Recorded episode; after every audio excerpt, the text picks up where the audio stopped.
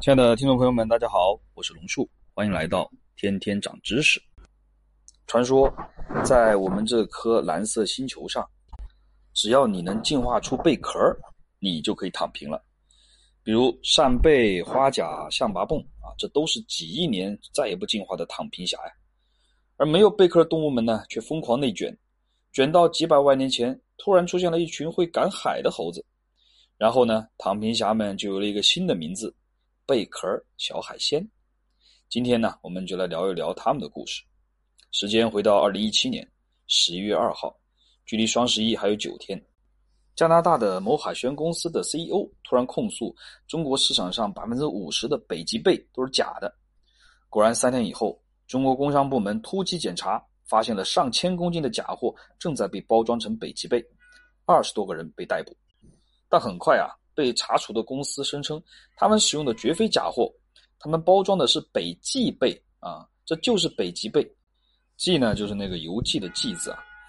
比如那家加拿大海鲜公司在日本销售的同款产品，包装上就叫北极贝，而到了中国呢，就换成了北极贝。所以北极贝、北极贝，这到底是怎么回事啊？原来这背后是一场汉、英、日三语的重大翻译事故。具体的故事还得从一九五零年代说起。那个时候，加拿大的纽芬兰渔场还是世界四大渔场之一。来自北极的寒流和来自墨西哥的暖流在这里交汇，让纽芬兰渔场成了一个踩着鳕鱼背就能上岸的地方。但是到了五十年代，纽芬兰渔场突然枯竭，加拿大政府展开了调查。这不调查不知道，一调查吓一跳，原来是新型渔船的问题。这些渔船啊，采用机械化拖网捕鱼，一小时就能捕二百吨，而过去啊，一艘传统的渔船一年才能捕获一百多吨。这种速度啊，渔场它能不枯竭吗？于是呢，加拿大政府就开始执行配额制，也就是每条渔船、每个渔业公司每年可以捕多少鱼、捕什么种类的鱼，都必须有国家统一规划。渔船呢，也必须持证捕捞，一旦发现违规，就会构成违法捕捞罪。啊，受到非常严厉的惩罚，所以到了七十年代，纽芬兰的鳕鱼们算得救了，但渔民们就惨了，渔船都是贷款买的，捕捞配额呢又都被那些大公司给瓜分了，于是呢，这些小公司只能去捕捞龙虾呀、贝壳啊，然后开着自己的小皮卡走街串巷去推销啊这些西方人不太能接受的美食，而我们最开始提到的那一家在双十一控告啊这个中国的加拿大公司，它的创始人啊，我们叫他 R 先生。这个时候还正在开皮卡车卖龙虾，啊，经常还被警察当做贩卖违禁品的小混混给伺候一顿。如果不出意外的话，这个 R 先生就将在皮卡车和龙虾当中沉沦一辈子。但一切的商业故事都有意外。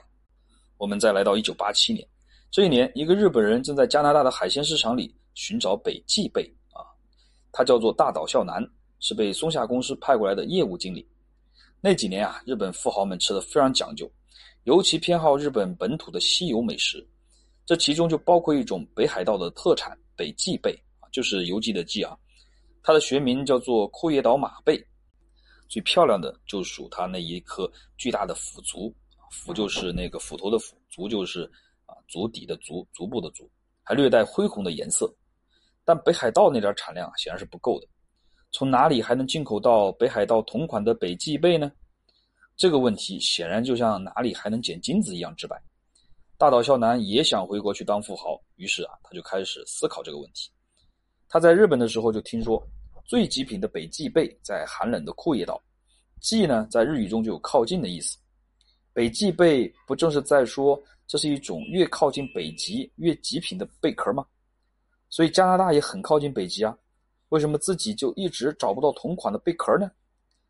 大岛孝男还在转悠啊。突然听到一个鱼贩说：“哎，你去找一个 R 先生看看吧，他的船刚刚被削减了捕龙虾的配额，政府补贴给他捕捞贝壳的配额，没准啊，他正在船上对着一堆贝壳发愁呢。”大岛呢，于是就找到了 R 先生。R 先生听完描述，果然拿出了一种十厘米左右的贝壳，和北极贝长得非常像。大岛啊，忍不住生吞了一只，就这个味儿啊，真的是很北极啊。R 先生在旁边看傻了。哎，大岛这才反应过来，连忙解释：“刺身，刺身，日本传统。”阿先生是似懂非懂啊，又拿出一些煮过的贝壳出来，问大岛要不要尝尝熟的。大岛看到这些鲜红的腐竹啊，简直不敢相信自己的眼睛。这种鲜红色可比北海道的北极贝好看了不止一万倍啊！这简直就是日本人心中最完美的北极贝啊！大岛的膝盖就像中了箭一样，拉着 R 先生的手就问：“你有多少这种贝壳的配额啊？”R 先生说：“百分之百。”大岛突然觉得眼前是一尊金闪闪的财神呐，然后大岛就跟阿先生讲了一遍自己的天才营销方案，就是日语中“北极”这个概念有点难解释，于是呢，大岛就直接用了“北极”这个词汇。阿先生也听懂了，原来啊，这种加拿大人不吃的贝壳啊，是日本的奢侈品。于是大岛和阿先生兵分两路展开了行动。一年以后，也就是一九八八年，第一船加拿大北极贝抵达了北海道。进口文书上写着，这是一种学名叫做大西洋冲浪蛤蜊的冷冻海鲜，在冷冻前啊已经用开水汆过一遍了，所以呈现出鲜红的颜色。检疫合格，货品开卖。在货架上啊，阿先生按照大岛的解释，使用了北极贝这个名称来销售。结果半年下来啊，销量并不好，除了北海道，日本其他地方基本卖不动。阿先生怀疑的看着大岛，大岛却已经看出了问题。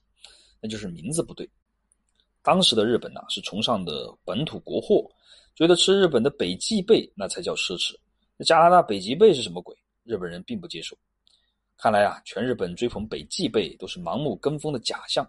除了北海道人民，绝大多数日本人都没有吃过北极贝，他们并不能从口感和外观上对日本北极贝和加拿大北极贝做出合理的评判。所以，这就是为什么只有北海道卖得好的真正原因了。而要解决这个问题，办法也很简单，那就是把大西洋冲浪蛤蜊的名字直接改成北极贝，不就得了吗？但这个改名的计划呀，却拖拖拉拉办了四年才办好。终于，一九九二年，加拿大北极贝出口协会使用了加拿大北极贝代替了大西洋冲浪蛤蜊这个名称。北极贝三个金闪闪的大字啊，终于印到了包装上。从此一发不可收拾，大岛和阿先生数钱是数到手抽筋啊。接着，一九九四年，阿先生就带着他的北极贝来到了中国，这又是我们前面提到的加拿大公司。加拿大公司的北极贝呢，在中国的销量一直很一般，但是呢，阿先生也没有多想，毕竟啊，当时中国的经济水平和日本还是有差距的。但是到了二零零七年左右啊，我们这个加拿大公司的北极贝呢，在香港已经是卖的越来越红火了。可是这个阿先生就想不通啊，哎，为什么在中国别的城市还是卖不好？于是呢，加拿大公司就聘请了广告公司进行市场调研。调研的结果就是，汉语和英语一样啊，也没有“北极”这种奇葩概念。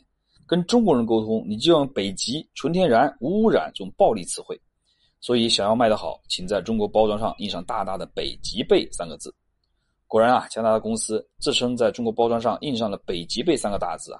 简直像掉到了一个黑洞当中一样，就算是天天涨价，还是永远填不满。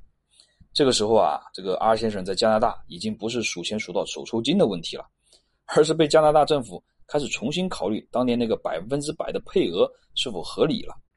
所以呢，不久以后呢，这个 R 先生的公司已经完成了重组啊，配额呢也被政府重新分配了，这就是另外一个故事。所以相信大家都有体会。但是为什么你在很多日料店吃的北极贝都那么难吃呢？其实啊，这是另外一种贝，叫做朝鲜马贝，也就是朝鲜马哥的，也就是朝鲜的马科蛤，产自朝鲜丹东的海域，加工出来呢和加拿大北极贝是一模一样的。后来证实了，二零一七年查获的那批假货啊，也主要是把朝鲜马贝啊当成了加拿大公司的那个北极贝来包装，这就是贝壳名称的混乱。仅仅是一个北极贝就这么复杂了。好，我们再梳理一下由这个故事牵扯出来的一些名词啊。首先，这种灰红色腐竹的蛤蜊呢，学名叫做马科蛤或者马贝。会岛马贝呢，就是日本的北极贝，很贵啊，日本人都不够吃的。而大西洋冲浪马贝呢，就是加拿大公司的那个北极贝啊，很好看的，在中国卖疯了。朝鲜马贝就是伪装成加拿大北极贝的李鬼，看上去呢和北极贝没有区别。但是价格呢，却只有北极贝的五分之一左右。哦，说了这么久，我们才牵扯到今天节目的主题了啊！到底贝壳当中这个蛤、蚶、蛏、蚝蚬啊，这些都是些什么东西？首先，我们来看蛤。市场上最常见的贝壳小海鲜叫做蛤蜊啊，东北人称作蛤蜊。其中有一种带花纹的小贝壳叫做花蛤，俗称花甲啊，青岛人的最爱，配啤酒的通风套餐。如果你看它伸出两只脚滋水，还滋你一身的话，那么请你一定把它煮了，因为它刚刚在骂你，让你快滚，它还活着呢。花蛤的兄弟呢叫做油蛤，稍微大一点，花纹呢也规则一点，通常是和花蛤一起下锅的。我们的做法有很多啊，当然最著名的有北派的辣炒、南派的清炒、东派的煮汤，还有西派的烧烤。他们还有一个兄弟叫做文蛤，看起来呢就像大号的花蛤，它是日本人的最爱，但呢却是天皇进食的物种。如果你仔细观察，就会发现，日本人几乎刺身一切啊，就是不刺身文蛤。这是因为呢，文蛤当中含有一种酶，专门分解人体内的维生素 B，而维生素 B 的背后。又有一个日本的噩梦——脚气病啊，害死过上百万的日本人，那又是另外一个故事。花甲呢，还有一个丹东兄弟叫白蚬子，个头虽小，但辣炒是无敌的。其实呢，它也不是蚬子，而是蛤啊，叫做白蛤。另外呢，北极贝也是蛤，蛤中的极品啊，都是在海里会跳远的那种。所以，当我们吃蛤的时候呢，主要是在吃它的腐足啊，比如这种号称西施蛇的蛤蜊呢。那腐竹啊，很性感。当然，蛤当中也有不吃腐竹的奇葩，这个我们待会儿再说。说完了蛤，我们再来看看这个憨。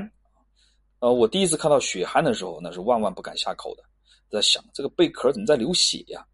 这个时候啊，下部人就会忽悠你说，这可不是血哦，十只壮阳哦。但事实上啊，这就是血，妥妥的血红蛋白。因为血憨呢，是极少数拥有血红蛋白的贝壳。而其他的贝壳都是血蓝蛋白，血蓝蛋白一般是无色的，而血红蛋白呢，正是和人血一样的鲜红色。啊，血憨的兄弟呢叫毛憨啊，那是上海人的最爱啊，它一定不能煮熟，用开水烫一下，烫开壳了就赶紧拔毛下口，那个鲜呐，真是鲜美之极啊！但现在呢，你几乎已经不可能品尝到这种鲜美了，因为一九八八年上海甲肝大流行，最后证实就吃了生烫毛蚶造成的。所以从那以后，生烫毛蚶已经从江浙沪所有的餐馆中啊绝迹了。毛蚶的兄弟呢叫大毛蚶，有手掌那么大。血憨呢在日料当中叫做赤贝啊，日本人认为仙台湾秋天的赤贝啊是刺身中的极品，一定要吃出哗啦啦的感觉。但事实上啊，憨中极品，我认为还是要去霞浦烧锅开水 烫一开一盆血憨。那憨字。我们说了这么半天，也给大家讲讲怎么写啊？一个虫字旁，一个甘甜的甘字啊。说完憨，我们来看看称啊。称呢是一个虫字旁，左边，然后右边一个大圣的圣字。这是一种长条形会挖洞的贝壳，它那两根红吸管啊，一根管进啊，呼吸吃饭加喝水；一根呢管出尿尿排泄加生娃。福建呢最地道的吃法叫插蛏啊，就是找个罐子插满呃那个蛏子，然后撒盐。蒸熟，再来点葱花啊，热气腾腾。到了东北啊，吃法就更惊悚了，呃，叫做辣炒小人仙儿，哎，特意给你摆个四脚朝天、肚皮很肥的造型。啊，蛏子的兄弟呢叫做竹蛏，是非常细长的那种。竹蛏的兄弟叫做长竹蛏，啊，是更更细长了。厦门的朋友经常说，长竹蛏啊一定要吸着吃，不能掰着吃。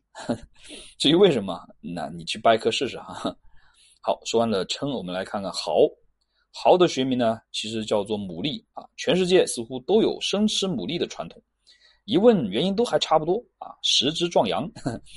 但是你吃的牡蛎啊，很有可能是不育的三倍体，这又是基因工程的杰作了。本来啊，大自然中有四倍体的牡蛎和二倍体的牡蛎，它们分别是有四对基因和两对基因的牡蛎。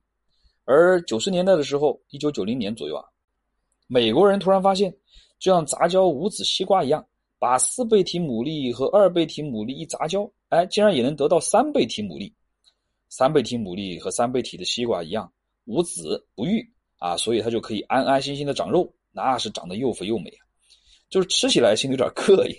你拿一个不育的家伙跟我谈壮阳啊？但只要不告诉你它的三倍体真身的话，你就不会有心理作用了。所以呢，呃，有点强迫症的同学啊，下次烤生蚝之前观察一下。那野生的二倍体牡蛎呢？性腺很白，很发达啊，真的就像一颗肾一样。而三倍体呢很小，非常小，无籽。至于吃它是壮阳还是减阳啊，那就是另外一个故事了。好了，我们说完了，好，我们再来看蚬呐，一个虫字旁一个看见的见。传说最极品的渔货都不是海鲜，而是河鲜。蚬子呢，其实就是一个低调啊、个儿小、肉又少的河鲜，生活在内陆河流、湖泊的泥沙当中，也会在大江大河的入海口中生活。长在泥里面的叫泥藓啊，黑黑的；长在沙里面的叫黄沙藓，外黄内紫，霸气十足啊。韩国的大酱汤、日本的味增汤啊，都是用蚬子做的底料。丹东人啊，是尤其痴迷鸭绿江里的蚬子，已经到了一种疯狂的状态。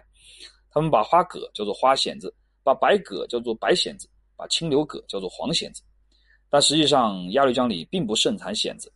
要吃真正的蚬子，还是要去江浙沪，稍微靠近内陆一点的地方，煮一大盆哎，就像磕毛豆一样，极度下酒，能吹一夜牛。除了我们刚才讲的这个。蛤、蚶、鲳、蚝、蚬啊，这五种还有扇贝，它是扇贝科的躺平虾啊，号称烧烤三杰之首啊。扇贝的闭壳肌非常发达，可以在水里飙车，所以呢，我们会用蒜蓉和粉丝来清蒸它的闭壳肌。此外呢，扇贝还是个长了几百只眼睛的小怪兽啊，都长在裙边上，所以它的裙边也很好吃啊。烧烤三杰的第二个杰啊，就是生蚝了，这个前面已经说过了。啊，然后烧烤三节的最后一节叫江瑶啊，这是一种闭壳及高度发的三角形贝壳啊，在海里呢最大可以长到小半米长。这个瑶字呢是一个王字旁啊，和那个右边是一个兆头的兆。那所谓的瑶柱呢，就是在中国的古典里专指江瑶的闭壳肌啊，古典又优雅的美味珍馐啊。其实现在烤着吃是有点浪费的。和江瑶长得比较像的呢，是另一类躺平虾，叫做贻贝啊，俗称青口。它的特点呢是有足丝，就像是没洗干净的水草一样。其实这是它用来固定身体的结构。在东北呢，贻贝就叫做海虹；在福建呢，它叫做蛋菜；在西班牙，它叫做海鲜饭；在烧烤摊上啊，还有大名鼎鼎的海瓜子喽。这是一种小型贻贝啊，也是海瓜子的正宗。它的产区非常小，基本就在霞浦到闽南那一带，所以出了福建到了江浙沪，海瓜子呢就变成了这种。叫做彩虹明音蛤的小蛤蜊，再到了大连、青岛，又变成了这种叫做红光亮音蛤的小蛤蜊，而到了烟台，妥妥的不按套路出牌，那海瓜子呢就变成这种小螺丝了。所以再梳理一下，这群贝壳小海鲜按生物学分类来说啊，就是蛤、蚶、蛏、蚝、蚬，外加扇贝、江瑶和贻贝，当然还有一些什么鸟贝啊、龟足什么的也经常混进来。其实鸟贝啊是鸟蛤科。各种蛤呢是鲶蛤科啊，算是亲戚，而龟足就有点过分了，这是节肢动物门的，学名叫做鹅颈藤壶啊，虽然吃起来很像贝壳，但其实啊是螃蟹和虾米的亲戚。故事讲到这里啊，细心的朋友就发现了，哎，还有一种贝壳始终没有提啊，那不是大名鼎鼎的象拔蚌吗？那蚌又是一种什么样的躺平虾呢？其实啊，蚌类一般都巨难吃，和在河边烧过河蚌的朋友们一定都有体会。而所谓的象拔蚌啊，其实不是蚌，而是蛤。还记得前面我们讲的蛤类里面有一个不吃腐竹的奇葩吗？它就是象拔蚌啊！这里的奇葩故事大概是这样的：时间回到一八八三年，这天的《纽约时报》上突然出现了一篇有关蛤蜊王子的报道，写的非常讲究，一看就出自欧洲某位豪门美食评论家的手。但作者并没有留下姓名，而是优雅地介绍了他在普吉特湾的经过。他说，当地的印第安土著邀请他品尝了这种蛤蜊王子。王子呢有长长的红吸管，肥美醇厚，简直比法国最优雅的牡蛎还要美味。第二天啊，普吉特湾就瞬间变成了网红赶海的打卡圣地。而当科学家们反应过来的时候，传说中的蛤蜊王子已经找不到了。由于当时没有留下照片，所以科学家们始终不确定这个美味的蛤蜊王子究竟是什么。直到1960年，又又有了新的发现。这天，一个叫做罗伯特·希茨的美国海军正在普吉特湾例行潜水。寻找丢失的鱼雷，结果他在潜入湖的运河的时候，突然发现海底成片成片的象拔蚌，喷射出一团团黏糊糊、白花花的东西。这其实是雄象拔蚌在喷射精子，雌象拔蚌在喷射卵子。而罗伯特立刻就意识到，他们可能正是当年传说中的蛤蜊王子。本来科学家们一直认为，象拔蚌只生活在潮起潮落的浅滩上，而这种浅滩象拔蚌并不算美味。所以呢，一直被排除在蛤蜊王子的候选名单之外。而这些深海象拔蚌，罗伯特却听当地的印第安土著提起过，非常好吃，在海岸上是极难收获的。所以罗伯特拔了一颗带上岸，品尝了一下，果然鲜美。然后按照规定交给生物学家做研究。啊，研究的方法嘛也很简单，就是品尝一下喽。嗯，这一吃的确是当年格里王子的味道。于是啊，大规模的深海科考就开始了。接着，所有人都惊呆了。普吉特湾底下竟然生活着至少六千三百万只深海象拔蚌。到了一九七零年，罗伯特从海军退休以后，他就和妻子开了一家海鲜公司，专门售卖象拔蚌。但结果各大餐厅都表示，这种丑陋的蛤蜊，他们最多花每磅零点二五美元的价格收购。很显然，象拔蚌还在，当年那种真正懂吃的欧洲贵族啊，已经消失了。一九七零年代，美国人啊，谁吃这玩意儿？罗伯特和他的象拔蚌就这样彻底的沉沦了吗？一九八八年，一个叫做霍奇森的后生仔儿找到了罗伯特，要求买走他公司所有的象拔蚌捕捞配额。罗伯特苦笑，他知道这个后生仔的野心有一个地方叫做香港，象拔蚌简直就像是为香港的富豪们量身定做的美食一样，味道、质地、外观竟然都能与当地的文化完美匹配。罗伯特和霍奇森都非常了解中国客户心中对象拔蚌的这种渴望，但是罗伯特已经老了，七十三岁了。虽然他海军出身，为人正派，平时不少和霍奇森这个鱼贩出身的后生仔竞争，但现在啊，老海军也只能向时间低头，将自己的份额转给了霍奇森。霍奇森从此一统普吉特湾的深海象拔蚌的供应。于是他带着一位叫做近藤的经销商杀到了香港。很显然啊。霍奇森和近藤手里的象拔蚌比北极贝更能让东亚富豪们热血沸腾。接着，普吉特湾的象拔蚌啊源源不断地流入香港，同时，香港的背后由于整个庞大的中国市场正在经历着改革开放，追捧象拔蚌，简直就成了那个时代的中国富豪标志。霍奇森彻底低估了市场实力，自己的产量还是太低了。于是，到了1990年，霍奇森几乎把整个华盛顿州的潜水员都雇佣了。还专门绘制了一张海底资源分布图，日夜捕捞。但很快，美国政府开始察觉到不对劲儿了：怎么西雅图中餐馆里象拔蚌煲汤都涨到五美元一碗了？普吉特湾难道已经连通香港了吗？果然，在警方的调查下，一张黑幕浮出了水面。原来霍奇森太贪心了，他通过虚报捕获量、走私出关等手段，在两年之内已经从普吉特湾运走了二十年的法定捕捞量。这是非法捕捞实锤啊！所以，一九九零年底，霍奇森和近藤被捕入狱，而象拔蚌生意的空缺呢，却被西雅图黑帮出来填补了。后面的黑帮故事啊，更加的狗血，被记录在《贝壳游戏》这本书当中。总之，从一九九四年开始，西雅图的黑帮都改行做象拔蚌生意了，慢慢就从良了。真是想不到啊，中国的吃货们竟然拯救了西雅图的社会治安呢！到现在，普吉特湾底下的象拔蚌啊，已经是非常稀罕的美食了。听说随便一只啊，都有一百多岁的年纪。象拔蚌的年纪会像年轮一样长在壳上。目前发现最老的一只一百七十四岁。它们几乎一辈子都躲在泥沙里，靠那两根长得像象拔一样的红吸管呼吸、进食、尿尿和生娃。这绝对是躺平侠中的极品。直到某天，它们被人类挖开沙子捞了上来。然后以形补形。好了，本期的节目就先到这里了，我们下次节目再见吧。